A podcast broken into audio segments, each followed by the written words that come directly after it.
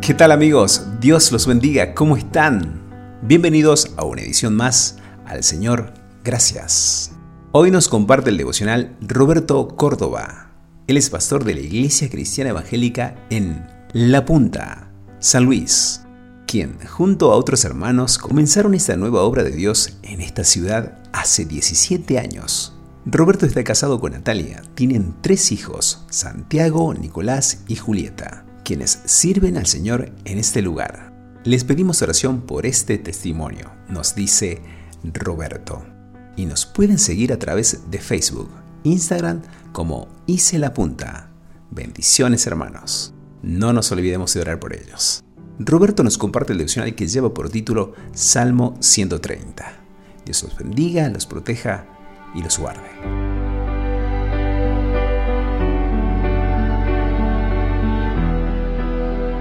Buenos días amigos del Canto del Gallo. Les saluda Roberto Córdoba desde San Luis, Argentina. Quisiera compartir con ustedes en esta mañana para nuestra meditación el Salmo 130. El Salmo 130 que forma parte de los llamados cánticos graduales o de ascensión, que van desde el Salmo 120 al 134. Son 15 cánticos registrados en este grupo. Este salmo, también llamado de esperanza, es un tesoro de gran consuelo para todos los afligidos, una oración en forma de cántico. La razón de estos cánticos tendría que ver cuando los peregrinos, los israelitas, iban camino a Jerusalén para las fiestas sagradas con sus familias, lo cual para algunos significaban viajes de 15 días hasta llegar, y cantaban estos salmos recordando la misericordia del Señor con ellos, y se llenaban de alegría y de fe. Esto nos recuerda a nosotros, los hijos de Dios, que vamos rumbo a la Jerusalén celestial, donde será nuestro verdadero hogar, un cielo nuevo, una tierra nueva.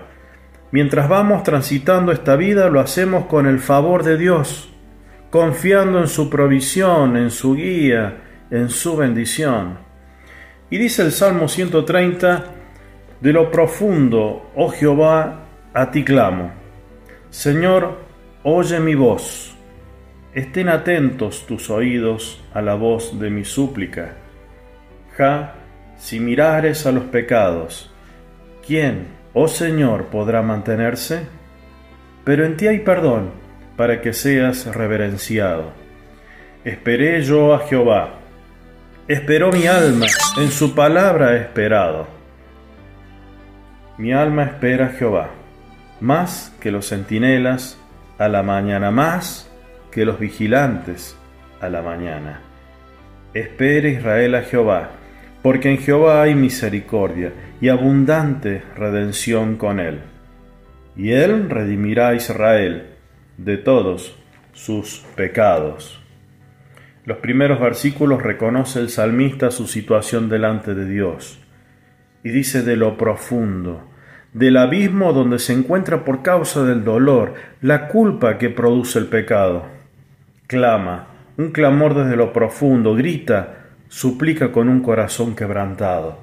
No está pidiendo por alguna cosa material o mejor posición, sino porque el pecado duele, avergüenza, como alguien dijo, si la gente llorase por su pecado, como llora por sus problemas económicos o enfermedades, las diferentes situaciones se resolverían de una forma más fructífera delante de Dios.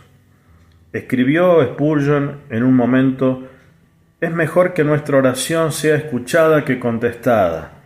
Si el Señor hiciera una promesa absoluta de responder a todas nuestras peticiones, sería más una maldición que una bendición. Los versículos 3 y 4, el escritor, el penitente, tiene la necesidad de que Dios mire su situación. Si Dios mirare con un ojo severo y estricto, ¿quién podría permanecer? Pero llega el alivio de su convicción y dice, pero en ti hay perdón. Dios, el que perdona todas tus iniquidades, el que sana todas tus dolencias, el que rescata del hoyo tu vida, dice otro salmo. Puede ser que no consigas el perdón de tu cónyuge, de tus hijos, tal vez de tus compañeros, pero en Dios hay perdón. Este es nuestro Dios, el Dios perdonador. Dice Proverbios 28, versículo 13, el que encubre sus pecados no prosperará, mas el que los confiesa y se aparta alcanzará misericordia. El perdón de Dios nos lleva a agradecerle, a hacer reverencia a su nombre. Los versos 5 y 6 el escritor espera la respuesta luego de su clamor. Aprender a esperar en Dios. Si Él nos hace esperar, será para algo bueno. Esperamos en las promesas de su palabra. Su palabra es verdad. Más que los centinelas, los vigilantes a la mañana, que esperan en la oscuridad los primeros destellos de luz del amanecer con ansias con diligente expectativa que se asomen esos primeros rayos, pacientemente esperar en Él, en la manifestación del Señor, de que escuche su petición y lo perdone. Los versos finales nos llevan a esperar en Dios, el Adonai, mi amo, mi Señor, en su misericordia, en su redención, porque así como Él redimirá a Israel, Él redime a todo aquel que pone su fe en Él. Yo te pregunto en esta mañana, ¿son muchos tus pecados? ¿Son graves? ¿Es un pecado que te atormenta?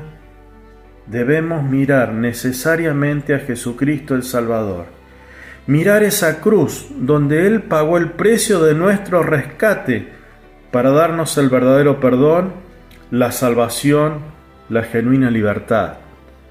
Te invito a confesar, confesar tu pecado.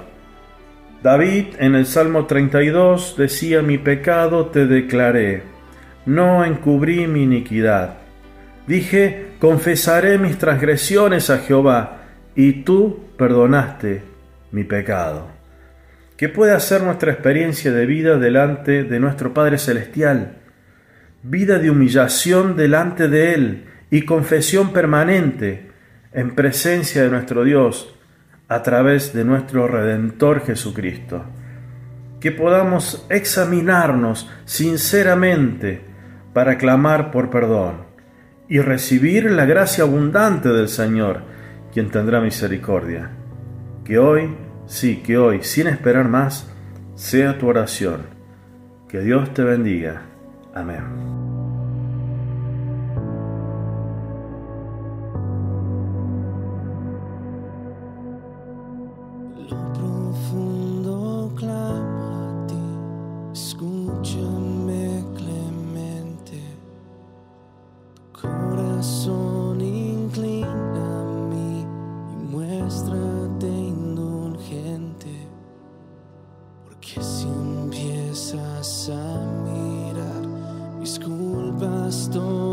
same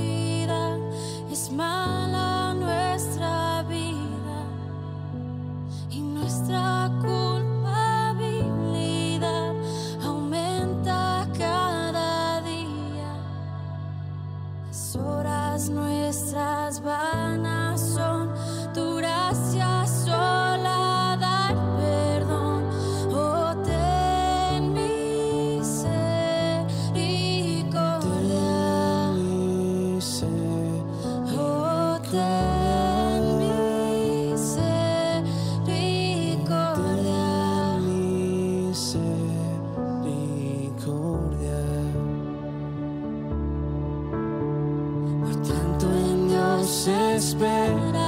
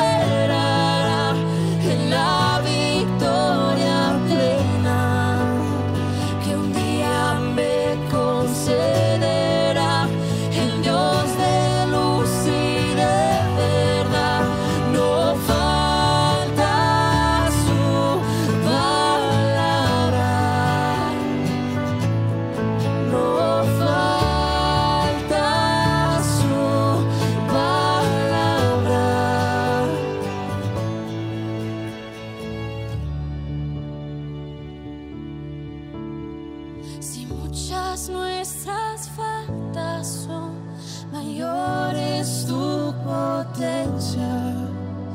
Si graves nuestras culpas son más grandes tu clemencia. El como buen pastor y rey rescata.